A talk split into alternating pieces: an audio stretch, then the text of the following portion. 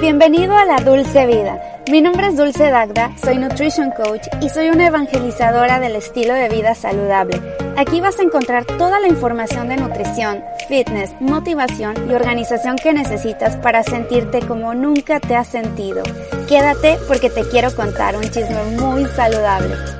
¿Qué onda? ¿Cómo estás? Bienvenido a La Dulce Vida. Mi nombre es Dulce Dagda y es un gusto tenerte en un episodio más de mi podcast. El día de hoy tuve a dos invitados súper interesantes, una psicóloga y un psiquiatra. O sea, los dos juntos estuvimos, bueno, los tres juntos estuvimos en esta plática que estuvimos hablando sobre la alimentación y las emociones, cómo se correlaciona, cómo se relaciona una cosa con la otra. La psicóloga Rocío González y el psiquiatra que ya ha estado anteriormente en este podcast, que es mi amigo de hace muchísimos años, Juan Pablo Núñez, el doctor Juan Pablo Núñez, y eh, hablamos de muchos temas en torno a las emociones y por qué comemos en exceso, por qué dejamos de comer. También hablamos un poco sobre los trastornos alimenticios, lo que influye cuando somos niños, los condicionamientos que tenemos desde que estamos en la infancia, en fin, escucha esta entrevista porque seguramente le vas a sacar mucho provecho y te va a servir de alguna u otra forma. Recuerda que la mejor manera de apoyar a este podcast es compartiéndolo con algún amigo, alguna amiga, algún familiar que le sirva o que simplemente tú lo encuentres interesante y lo postees en tus redes sociales. No olvides taguearme como Dulce Dagda en Instagram y seguirme a través de mis otras redes sociales como YouTube. Te dejo con esta entrevista buenísima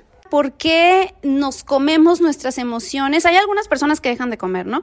Pero la mayoría, ¿por qué sucede que estamos estresados y de repente se nos antoja algo?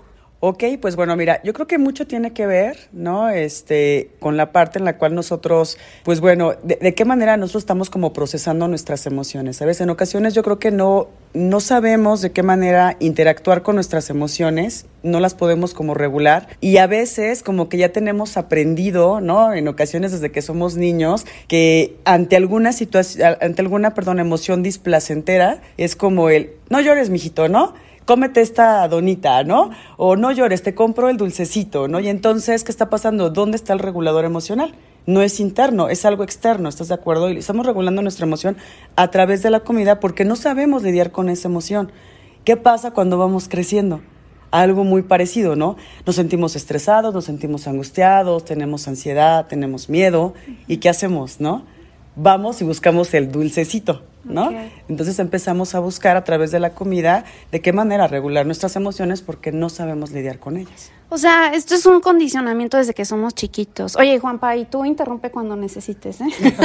o sea, así. Tú entra, tú entra. Esto es una plática de amigos. Entonces, o sea, es algo que desde chiquitos nos lo instalan. O sea, habrá gente que no, o sea, sus papás no lo premiaban o si con la comida. O sea, por ejemplo, eso de, acábate todo, si no, no hay postre. A mí me decían eso. Y entonces el postre termina siendo ese premio, ¿no? Y el, y el postre lo terminas tú vinculando después como que a una emoción más placentera, ¿no? Entonces cuando te sientes mal, cuando hay emociones que no están siendo tan placenteras, pues recurres al postre para sentirte bien. Okay. También al contrario, o sea, muchas veces te, de alguna manera te, te castigaban o te sancionaban si no comías bien, ¿no? O sea, era, eras malo si no comías eh, adecuadamente o en la porción que te indicaban. Y además hay que recordar, en algo que decía Rocío hace ratito, que eh, los neurotransmisores a nivel cerebral son mensajeros químicos, son sustancias que funcionan llevando mensajes a distintos niveles o a distintas áreas cerebrales. Y esos mensajeros llevan instrucciones que pueden condicionar que el cerebro busque distintos tipos de alimentos con diferentes grados, inclusive calóricos. Por eso es que es bien interesante, solamente es un ejemplo, que las personas que están en, depresión, de alguna u otra manera buscan, por ejemplo, comidas dulces. Es como si quisieran endulzarse el, el, día, endulzarse, endulzarse el cerebro. Sí, eso es muy cierto. Pero era lo que te comentaba hace un rato, que yo siento que también depende, o sea, en la generalidad, la mayoría de la gente se les antojan cosas dulces. Pero, por ejemplo, yo conozco gente que se les antojan cosas más crujientes. En mi caso son todos los pistaches, las nueces, las macadamias, pero algo que cruja. Eso es, eso es lo que me da ansiedad por comer. Pero hay gente que las papitas fritas o este, las chucherías no dulces, sino picositas. ¿Hay alguna cuestión que por qué se te antoja más, dulce o salado? Pues no sé, ahí prácticamente tú sabrías como... Tiene, tiene que ver también con, porque digo, porque son, son más altos en general en carbohidratos. ¿no? Y entonces, eh, pues finalmente el, el, cuerpo también está buscando hidratos de carbono como para intentar suplir esto. Tú, tú bien sabes que va muy relacionado a la, a la cuestión de, de la producción de, de glucógeno ¿no? y, de, y de glucosa. De alguna manera es como un intento de compensar, no necesariamente en la cuestión dulce, sino a través de grasas que después se van a transformar en azúcares en el claro. cuerpo. Y esto tiene que ver también con los desórdenes alimenticios, o sea, va de la mano con los desórdenes alimenticios, porque una cosa es que tengas ansiedad y vayas y comas algo por esa ansiedad y a lo mejor te acabas el paquete, pero no detona en un desorden, ¿no? O sea, no es ya una cuestión psicológica, ustedes ahorita me desmienten de eso. Pero ¿qué onda con la gente que se acaba, por ejemplo, yo conocí a alguien que se acababa un paquete completo de chocolates, de estos sneakers? Yo creo que se comía como 10 de los paquetitos completos que venían, 10 en una sentada y luego iba y vomitaba. Entonces ya ahí viene la parte de que te sientes mal, ¿cómo está eso? Sí, viene la parte clínica, ¿no? Pues bueno, mira, es que al final de cuentas, pues yo, yo lo considero así, ¿no? O sea, los, los trastornos alimenticios eh, de, de una pues sí, como que de, de, una u otra manera terminan siendo como la puntita del iceberg, ¿no? O sea, abajo de, de, del trastorno todavía hay muchas cosas, ¿no? Creencias, pensamientos, las emociones, como bien lo decíamos, no sé qué no estoy gestionando bien, de qué manera me estoy relacionando con, con, con, la comida, de qué manera me estoy relacionando con las emociones, ¿no? Es como que al final, pues bueno, los trastornos, digo, como que terminan siendo la, la puntita de, del iceberg, ¿no? Pero pues bueno, digo, veámoslo así también. Eh, hoy en día, digo, anteriormente a lo mejor antes de los años 70, ¿no? Se te antojaba algo, eh, algo dulce o algo salado, como bien lo mencionabas, y pues tenías que prepararlo en tu casa, ¿no? No teníamos como que esa inmediatez de, de, de, de accesar a las cosas. Hoy en día no es así. Hoy en día también, ¿qué haces? ¿No? Haces una llamada, te llevan la comida a tu casa, vas a cualquier lugar y accedes. Podemos acceder muy fácil a las cosas. Entonces yo creo que también, pues eso sin duda ha generado que, pues que hoy en día tengamos como que más visible es, es, es, estos este, tipos de, de, trastornos alimenticios, ¿no? No es que antes no existieran, sino que ahora como que están más visibles. Más visibles, sí, bueno, no sé. Es que, bueno, hoy, hoy justo en lo que decía Chío es algo muy, muy cierto, ¿no?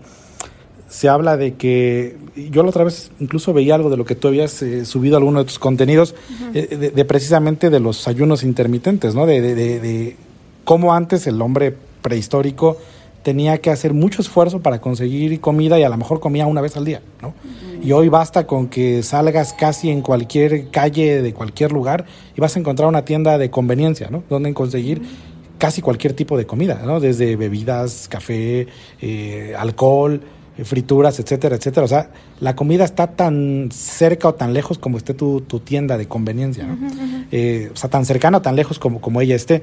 Y eh, eso hace que, bueno, que, que, aparte de que todo sea muy accesible, tampoco tengas ese esfuerzo físico como para, a, para tener todo un desgaste calórico, para decir, bueno, pues encima de que tengo la comida muy accesible, tampoco es que queme muchas calorías para ir a, a consumir después todo lo que claro. ya me comí, ¿no?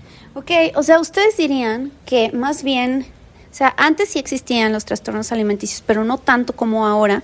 O sea, dirían ustedes que su teoría, que la accesibilidad que tenemos ahora a la comida 24/7 uh -huh. y que es una comida tan adictiva, detona otras cuestiones que están a lo mejor dentro de nosotros que no hemos podido trabajar durante años, que por ejemplo, no sé, algunas cuestiones emocionales, entonces vas, te comes la bolsa completa de dos kilos de papas con chile aquí en México, bueno, yo era de esas, uh -huh. y luego te sientes mal, o sea, hay chicas que se empiezan a sentir mal, principalmente mujeres van y vomitan, uh -huh. o se lo acaban todo y ese es eh, el trastorno eh, compulsivo, eh, ¿cómo, ¿cómo, se llama? Eh, bueno, la bulimia es cuando vomitas, uh -huh. pero cuando simplemente comes y comes y comes y comes, y luego dejan de comer y también durante, exacto, los atracones, y es así, binge eating, y luego dejan de comer y otra vez hasta, pero es una cuestión que te está detonando el alimento chatarra.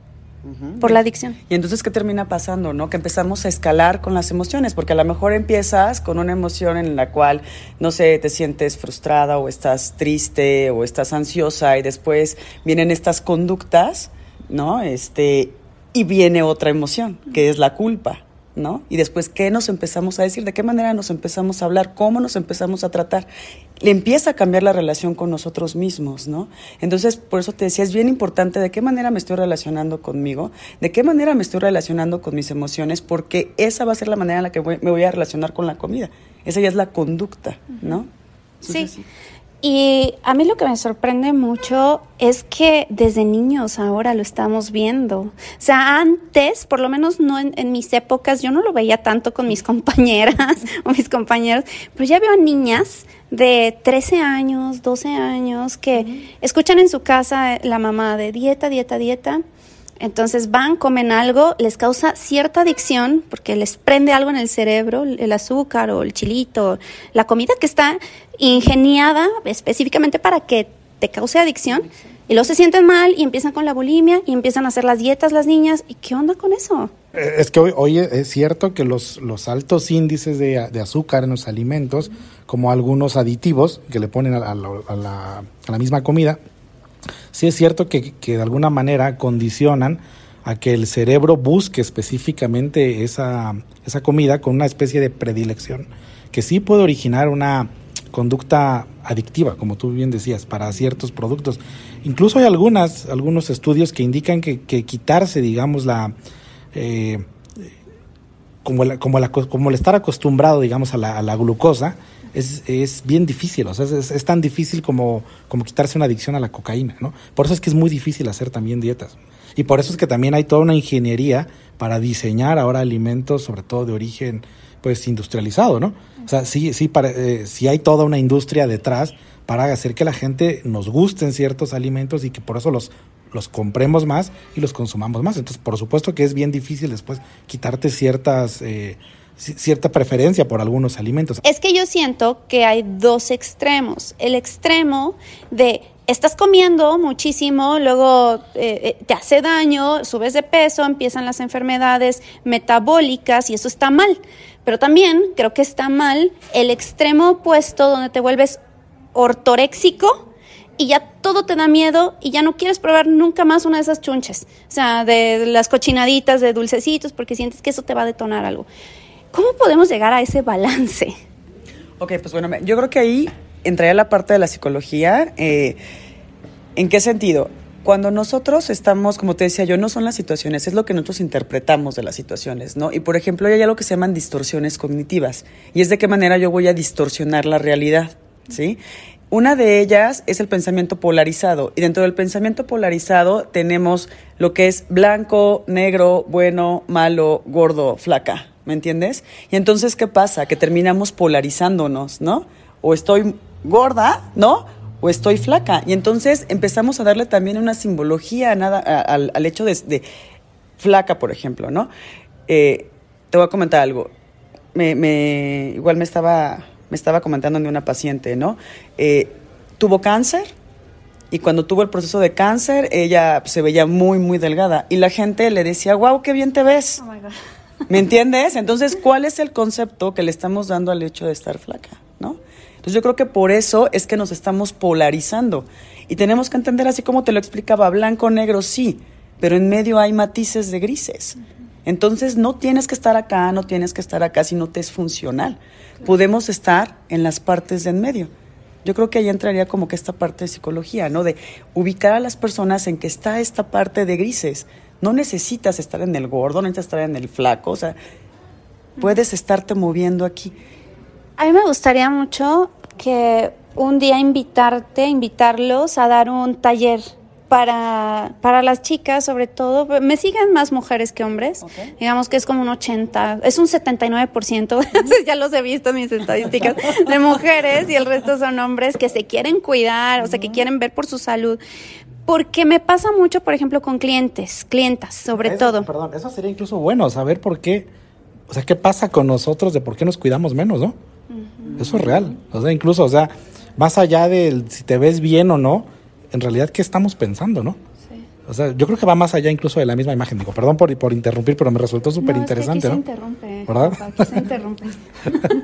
no, es que es eso. Te digo, yo tengo clientas con las que batallo mucho que se obsesionan demasiado y les digo, a ver, te voy a dar este plan alimenticio, pero es una guía. No creas que te estoy diciendo, yo no soy la típica nutrióloga que te voy a decir, tienes que comer un huevo con punto cinco claras, ¿sabes? O sea, jamás ni te voy a poner a pesar la comida, ni te voy a decir a qué hora comer, pero la gente se obsesiona tanto con, es que no, Dulce, me comí una almendra de más, no te va a pasar nada, o una de menos, voy a bajar de peso más de lo que quería, no te va a pasar nada. Entonces ahí es donde me cuesta a mi trabajo como nutricionista llegar a, un, pues, a un balance con ellas. ¿Me prometes que vas a dar un taller conmigo? Sí, claro que sí, sí, con mucho gusto. Ahora, ¿cómo podemos ir identificando que ya empezamos a comernos nuestras emociones? O sea, ¿en qué momento decimos, ya paré de comer, ya no tengo hambre, ya es una cuestión de emociones, emocional, en las noches, a qué hora entra? Porque algunas personas o la mayoría de las personas nos entra en la noche. Pues mira, yo creo que aquí, como, como bien lo decía el doctor Juan Pablo, ¿no? Este sí es algo complicado esta situación de las dietas, pero yo creo que aquí podemos verlo así como que, a ver, si la conducta problema no es el hecho del atracón, entonces tendríamos que irnos empezando por el después, ¿no? ¿Cómo me estoy sintiendo después? de que ya comí de más, cómo se está sintiendo mi, mi, pancita, ¿no? Ya me siento súper llena, ya me tuve que desabrochar el botón. Y después, ¿qué emociones empiezo yo a, a, este, a experimentar? Y seguramente va a haber culpa podría ser una de las emociones que se presenten. Entonces desde ahí yo empiezo a identificar, ok, esta conducta son de esas conductas donde yo me doy cuenta que estoy comiendo, como decías tú, ¿no? Porque, no es, porque me estoy comiendo mis emociones o porque no sé lidiar con mis emociones. Entonces, ¿qué estoy sintiendo? previo a la conducta. Pero yo creo que ese análisis lo tienes que hacer después de que pasa la conducta y ser muy autocompasivo contigo muy autocompasivo y entender esta parte de, a ver, no soy perfecto, lo voy a ir aprendiendo, ¿no? Porque de repente también queremos como que hacer las cosas rápido. Tengo que generar un cambio, tiene que ser rápido. Como le decíamos de las dietas, como lo que me dices de tus, de, de, tus clientas, ¿no? O pacientes que van contigo. Y de repente es, es que me quiero ver bien porque el siguiente fin de semana tengo que usar tal vestido y entonces es, me aplico en la dieta, ¿no? Y me estoy casi matando de hambre y demás para poder este, estar ahí. Y después, ¿qué pasa? Después, ¿qué? Atracón. Exactamente, viene el atracón. Entonces, ¿de qué manera me estoy vinculando con la alimentación? Para mí, ¿qué significa hacer dieta? Porque pareciera ser que a lo mejor para algunas personas la dieta es ese proceso en el cual voy a sufrir, ¿no? Para después poder llegar a este objetivo. Y entonces también tendríamos que, que empezar a ver de qué manera estoy yo interpretando, qué significado le estoy dando a la dieta. Y a lo mejor pasar a esta parte sana donde, bueno, es una manera de alimentarme para estar bien, para estar saludable, ¿no? Y no para bajar de peso en una semana y ponerme el vestido. También tendríamos que ver como los conceptos que le estamos dando, ¿no? Es que, ¿sabes qué digo? Tiene que ver mucho con, con, con emociones y con comportamientos. Por ejemplo, en, en, Latinoamérica, yo creo en general, se tiene mucho la idea equivocada y, y díganme ustedes si no es cierto, si alguien baja de peso, no te dicen qué bueno, qué padre, qué saludable, qué bien te ves. ¿Qué te pasó? ¿De, qué te, ¿De qué te enfermaste, no? O sea, nadie te dice, oye, qué, qué, qué bien, ¿no? O sea, qué padre es así como, no, es que seguro está enfermo y tú, no, igual y se está cuidando. Igual y está haciendo algo por verse mejor, porque quiere tener una mejor salud. No, o sea, en automático lo relacionamos a si bajó de peso es porque seguramente está enfermo. O sea, ese es uno, ¿no? La otra cuestión, por ejemplo, ahorita lo que, lo que tú estabas hablando es, es bien interesante también, y, y, es algo de lo que se habla muy poquito, o sea, es ver las motivaciones de por qué querríamos comer o no comer. Por ejemplo, ¿no? ¿Alguien quiere bajar de peso? Sí, pero ¿por qué? Yo he tenido pacientes que han bajado mucho de peso, pero no es por salud ni, ni por verse bien, sino ha sido por miedo. O sea, porque dicen, me da miedo enfermarme de diabetes, por ejemplo. Fui y me salieron algunos estudios totalmente alterados y entonces ni siquiera es que me quiera ver bien. Digo, a lo mejor es algo accesorio, sin embargo, lo que lo estoy haciendo es porque me da mucho miedo enfermarme. A lo mejor funciona para bajar de peso, pero en realidad lo que estás teniendo es una conducta de muchísimo miedo. Pero después, cuando ya bajaron de peso y a lo mejor los resultados salieron bien, vuelven otra vez a subir de peso porque dicen, ah, como ya salí bien, vuelvo a comer lo mismo que comía, ¿no? Y entonces vuelven a comer un montón de dulces, bajan el régimen de, ejercicio, o sea, esa es otra cuestión, ¿no? Otras, por ejemplo, mucho. Tengo un rompimiento, ¿no? Eh, de pareja. Entonces, me quiero ver súper bien para que entonces mi expareja me vea muy bien, pero una vez que ya logré lo que quería, porque ya me vieron muy bien, a lo mejor ya, hasta tengo otra pareja, ¿no? Tengo otro novio. Eh, ¿sí? ya tengo otro novio. Eh, una vez que... Sí, exactamente. Después ya me da igual, ¿no? O sea, se acabó la motivación inicial y como, la, como esa motivación no era, una, no era una motivación más persistente, que fuera a lo mejor relacionado a la salud o, a lograr objetivos mucho más duraderos, pues se termina eso que me llevaba a ese punto inicial y ahora entonces otra vez y regresas. Entonces, tiene mucho que ver con estos mecanismos de por qué estoy haciendo las cosas, a dónde quiero llegar y creo que el punto del que se habla poquito es qué me va a hacer mantenerme, ¿no? O sea, ya, ya llegué al punto a lo mejor de en cuanto a masa muscular o en cuanto a peso o en cuanto a resistencias a la insulina, no sé, hay muchos marcadores. Sí, ya llegué. Y luego cómo me mantengo, ¿no? Y no me refiero nada más a los indicadores, sino cuál tendría que ser mi motivación mental para decir, ahora tengo que seguirlo manteniendo, ¿no? Creo que de eso se habla poco. ¿Y cómo le hacemos? o sea, primero, ¿cómo identificamos que estamos comiendo nuestras emociones? O sea, que la ansiedad, el miedo, el, olvido, la nostalgia, la depresión nos la estamos comiendo. ¿Cómo podemos identificar y qué y en qué momento tenemos que pedir ya ayuda profesional, tanto de una psicóloga, un psicólogo o un psiquiatra, ¿no? Y en qué momento es psicólogo y en qué momento es psiquiatra. Perdón, son muchas muchas preguntas al mismo tiempo. ¿Verdad? Bueno, primera pregunta, eh, ¿cómo podemos identificarlo y qué podemos hacer?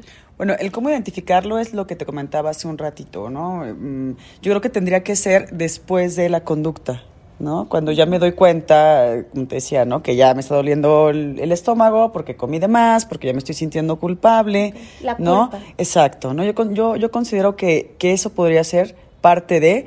Eh, obviamente, ¿no? Por ejemplo, ya, ya en, en, en, trastornos, ¿no? Como la bulimia, pues obviamente, pues ya el hecho de, de ver, ¿no? La, la, frecuencia, ¿no? Con la cual estoy vomitando y ciertos factores así. Pero de entrada, por ejemplo, con las personas que inician, ¿no? Los atracones y así, pues yo creo que sí, te digo, la, la culpa yo creo que podría ser un, un, un factor importante. Ok. Sentirte culpable después de haberlo hecho. Exactamente. Ok escribir ayudaría, o sea, escribir después de darte un atracón, escribir cómo te sientes. Yo considero que sí, escribir cómo te sientes y te digo, como que ser muy consciente, ¿no? O sea, yo creo que es eso, ser consciente de ver qué está pasando en este proceso, ¿no? Ya me estoy sintiendo culpable, ok, comí de más, pero ¿cómo me sentía previo a comer? O sea, qué emoción se estaba presentando, qué emoción intenté evitar, con qué emoción no pude lidiar, ¿no? Para entonces empezar a ver qué, de, qué manera me estoy relacionando con esa emoción, que de una otra manera me estoy fugando, estoy evitando contactar con ella, ¿no? Y como te digo, a lo mejor como, como el niño, ¿no? Este, ah, a través de la comida, ¿no? Ya me siento mejor. Entonces, identificar eso. ¿Y en qué momento, o sea, una vez que lo identificas, dices, ¿qué hago con esto? o sea, ¿quién me va a ayudar? Porque no lo puedo, no, no lo puedo controlar. Hay gente que no puede controlarlo, que me dice, es que ahí está, me lo como. Yo pues no lo compres, es que voy a la tienda y me lo como, eh, o sea, voy a la tienda y me lo compro y me lo como. Ya, a ese punto, como la gente, como el, el, alcohólico que va por su botella y se la toma porque ya no puede controlarlo. ¿Qué hace, ¿Qué hace esa persona con eso? ¿En qué momento tiene que pedir ayuda? Como lo dices, ¿no? Yo creo que cuando ya no puedes tener el control, cuando ya termina siendo como una conducta impulsiva, ¿no? O sea, ya es el impulso, ya ni siquiera lo pienso, o sea, ya ya no importa, como dices tú, ¿no? el, alcohólico. El alcohólico, por supuesto que llega un punto en el que sabe que el alcohol está haciendo mucho daño, ¿sí? Pero no puede, no puede frenarse, o sea, no puede parar el impulso. Entonces lo hace, sabiendo que le hace daño y después qué pasa, pues se siente muy culpable, ¿no? Cuando ya no puedes controlarlo, yo creo que ahí es el momento donde tienes que pedir ayuda. Y hablando del control, también esta situación, yo lo, yo lo veo así como de falso positivismo, ¿no? Siempre tenemos que estar bien, siempre tenemos que estar alegres, siempre tenemos que estar con emociones muy placenteras, pues tampoco es real. ¿No? Y entonces, ¿qué pasa cuando me siento triste? ¿Qué pasa cuando me siento, cuando estoy estresado, cuando siento angustia, cuando siento miedo? Como esas emociones no las puedo sentir, entonces no me quiero relacionar con esas emociones, no, no las quiero. Y las quiero controlar. Y como no las puedo controlar, pues ¿qué pasa? Que termino recurriendo a este tipo de conductas alimenticias, ¿sí? Y yo creo que más bien aquí no es controlar las emociones, es aceptar las emociones. Y todas las emociones pertenecen, ¿no? A nosotros, tanto el miedo como la alegría, ¿no? Entonces, es parte de el ser humano. Pero aquí es de qué manera yo me estoy relacionando con esas emociones. Aceptarlas, si en este momento me siento triste, acepto la emoción, valido la emoción, pero lo que no voy a validar es la conducta, ¿me entiendes? O sea, eso es lo que no podemos validar y eso es lo que vamos a intentar cambiar. Si de plano veo que lo intento y no puedo, pues entonces sí hay que pedir ayuda profesional. Ayuda profesional. Primero se va al psicólogo, luego se va al psiquiatra o cómo se le hace. O viceversa. o viceversa. El chiste es buscar ayuda. o sea, Buscar ayuda. o sea si, si, si fuéramos en un sentido mu- muy estricto, tendrían que ir en primer lugar las personas al psiquiatra y el psiquiatra determinar un plan de tratamiento y decir, bueno, a ver, vamos a necesitar, por ejemplo, la ayuda psicoterapéutica, entonces vas al psicólogo, necesitas la ayuda de un medicamento, entonces lo prescribimos el medicamento y ya. Pero bueno, la realidad es que sobre todo en nuestros países en Latinoamérica se busca poco ayuda, entonces yo diría es indistinto, el chiste es buscar ayuda, ¿no? Tocaron muchos temas que son súper importantes, voy a mencionarlos así rapidísimo. Por ejemplo, una de las cosas que ahorita decía Rocío a mí me llama mucho la atención. A veces el problema es que también negamos las emociones porque es más fácil. O sea, es más fácil decir, si algo yo no lo quiero ver o no existe o me duele, lo ignoro. Y si lo ignoro, no pasa nada. Entonces tú decías, ¿por qué de repente las personas no pueden parar con una, con, una conducta? Porque es más fácil. O sea, es- es- es- Estuvo muy fácil la respuesta, porque es muy fácil. no, es, es que es más fácil de ignorar. Por ejemplo, todo lo que a ti te genere dolor o lo que te genere incluso pensar, lo vas a evitar. Inclusive porque al cerebro le resulta más fácil eh, no pensar que pensar. Si tú piensas, el cerebro quema o gasta glucosa. Y al, al utilizar glucosa, pues es un esfuerzo que no quiere hacer. Incluso el cerebro va, va a intentar evitar pensar. Y si a eso le mezclas, por ejemplo, las emociones, de manera natural uno no quiere sufrir. Entonces, todo aquello que te haga a ti pensar o cuestionarte cosas, la mayoría de las personas va a intentar evitarlo. Bueno, luego mencionaste otro punto que era súper interesante. Por ejemplo, bueno, eh, en cuanto a cómo se empieza uno a dar, a, a dar cuenta de muchas cosas. Por ejemplo, en la consulta psiquiátrica, prácticamente desde la primera sesión, el psiquiatra es una de las cosas que tiene que investigar de, de manera inicial. Si se está ganando o se está perdiendo peso, si se está comiendo más o se está comiendo menos, ¿sí? y si incluso hay alguna motivación para perder peso o para comer incluso también de más, porque eso puede llegar a ocurrir, ¿no? Y de ahí se derivan muchas cosas, por ejemplo, decir, bueno, a ver, ¿qué pasa también con la percepción que tienes? Hace ratito algo hablaban ustedes, no nada más de cuando se come de más o de menos con la intención o sin la, intención. Digo, da, da, para hablar los temas que tú quieras, por ejemplo, la cuestión de la percepción, lo que tú decías, ¿qué pasa cuando de verdad las personas eh, se ven mucho más delgadas de lo que, de lo que en verdad están o mucho más eh, obesas de lo que en realidad son, ¿no? Ya hablamos entonces de otro tipo de trastornos que son los de la percepción. Tenemos todos los trastornos de la alimentación, que son muchos, cuando se dividen básicamente en cuando la gente come mucho o cuando no come, eh, o cuando empieza a haber conductas restrictivas, etcétera, etcétera. ¿no? Pero también los trastornos de cómo la gente se autopercibe, ¿no? que pueden verse con toda una imagen totalmente distorsionada de lo que de, de una imagen eh, de ellos que no es, así totalmente, ¿no? Eh, y bueno, entonces, si, se, si te das cuenta, partiendo de, de, de, la, de las emociones y de los pensamientos que tenemos en relación a qué comemos y cómo comemos y qué estamos sintiendo en ese momento, se derivan un montón de situaciones, tanto conductas de normalidad, si es que lo pudiéramos clasificar así, como de anormalidad. Es súper interesante. De estos se han escrito los libros que tú quieras, es, es una realidad. Pero yo creo que tiene mucho que ver precisamente, sí, en ese terreno de decir qué estás sintiendo en el momento en que estás haciendo las cosas pero también qué estás pensando en ese momento. Eh, incluso es súper interesante esto, pero yo creo que la mayoría de las veces no nos cuestionamos incluso lo que estamos comiendo y por qué lo estamos comiendo. Y digo, y no lo hacemos, ¿eh? porque aparte sería súper cansado. O sea, no, no me imagino que vamos a estarnos cuestionando. Claro. El, el... Me estoy comiendo esta manzana, ¿por qué me la como? Sí, exacto. O sea, no, no se me haría ni práctico ni tampoco placentero y tampoco creo que tengamos que llegar a eso. Uh -huh. Pero de vez en cuando creo que sí uno tendría que planificar, digo, ahí la experta eres tú. Eh, pues por ejemplo, ¿no? Mucho, muchas veces en las dietas cuando te dicen, bueno, ciertos días tienes a lo mejor eh, permitido hacer algunas comidas como mucho más libres, ¿no? Y, eh, si te das cuenta es una planeación, ¿no? Porque no podrías tener esas comidas libres todo el tiempo, todos los días. Sí, claro, o sea, y permitirte de fallar un poco en ese plan. Y es que nadie somos perfectos.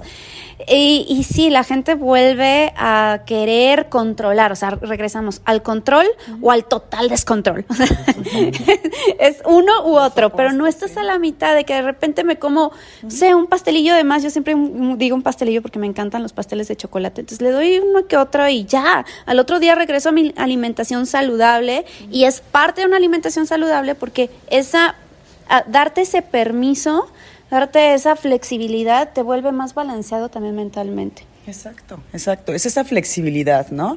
Eh, cuando estamos, por ejemplo, con ese pensamiento polarizado, ¿no? Eh, estamos hablando de una mente muy rígida. ¿Y qué pasa? Pues la mente rígida nos va a llevar a emociones displacenteras, ¿no? Entonces, ¿qué pasa cuando flexibilizamos? Como dices, ¿no?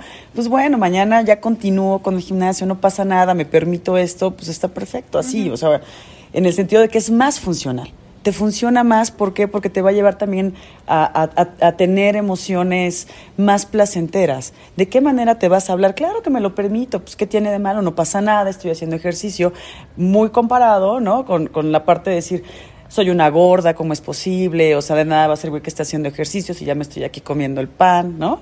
O el pastelillo. Entonces, ¿de qué manera me estoy hablando? Sí.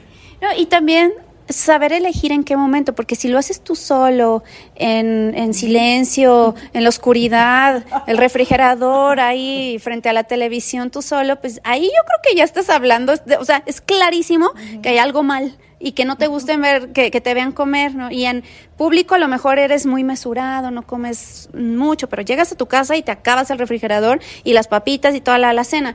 Entonces, yo creo que ahí hay un foco rojo que tienes que identificar para pedir ayuda. Exactamente, totalmente de acuerdo contigo. Y sí, es esta parte de, de, ser consciente, ¿no? De qué manera me estoy alimentando.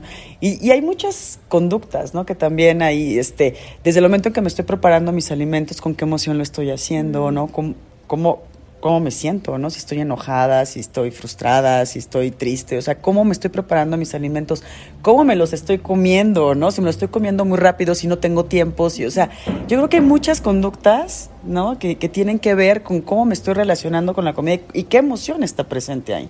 Bueno, desde la psicología del color, ¿no? Yo, pónganse a, a observar, ¿cuándo han visto publicidad de helado? Es real la pregunta, helado triste, ¿no? No, no hay, o sea, no existe. tú, vas, a, una, vas a, a, la estantería de los helados cuando vas a comprarlo, todo es así multicolor, todo es padrísimo, ¿no? Sí, o sea, como que irradia, felicidad, ¿no? Rosa, y, que ves, y que ves en las películas, ¿no? Cuando están deprimidos, ¿qué comen? Helado. Helado. Como dijo Dulce, frente a la televisión, la chica o el chico solo enfrente solo, solitario, comiendo helado directamente del bote, ¿no? Sí, es un cliché, pero es real. Es real. Y es que la mercadotecnia tiene mucho que ver con eso y a veces nos sobrepasa el subconsciente. Tú sabes eso. Sí, por eso, por eso era, era, era, de broma, pero es real, o sea, por eso la publicidad del helado nunca es triste, ¿no? O sea, es como que tiene que ser algo llamativo. O que la Coca-Cola. Los colores. ¿no? Los colores. O sea, está totalmente influenciado el código de colores que se utiliza para incentivar precisamente el área cerebral que te, que te motiva a buscar comida. ¿no? Es real.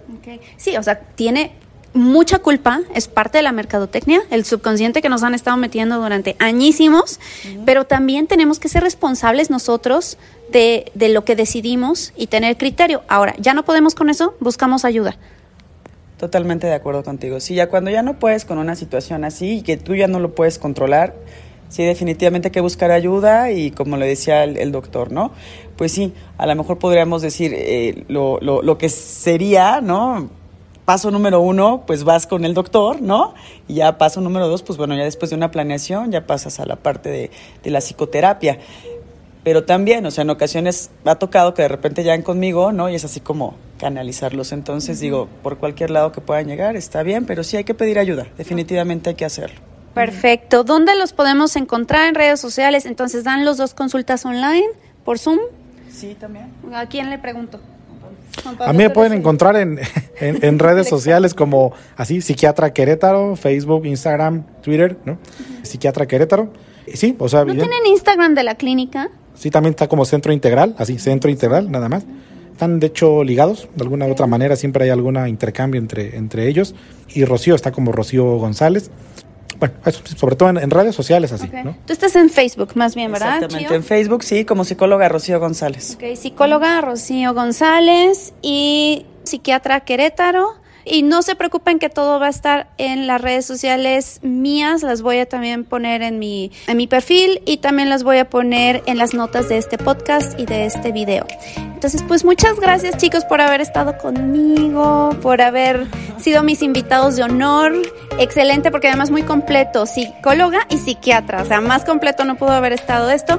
Y queda pendiente un taller que deberíamos de hacer juntos. Muchas gracias y nos escuchamos la próxima semanita. Bye, bye.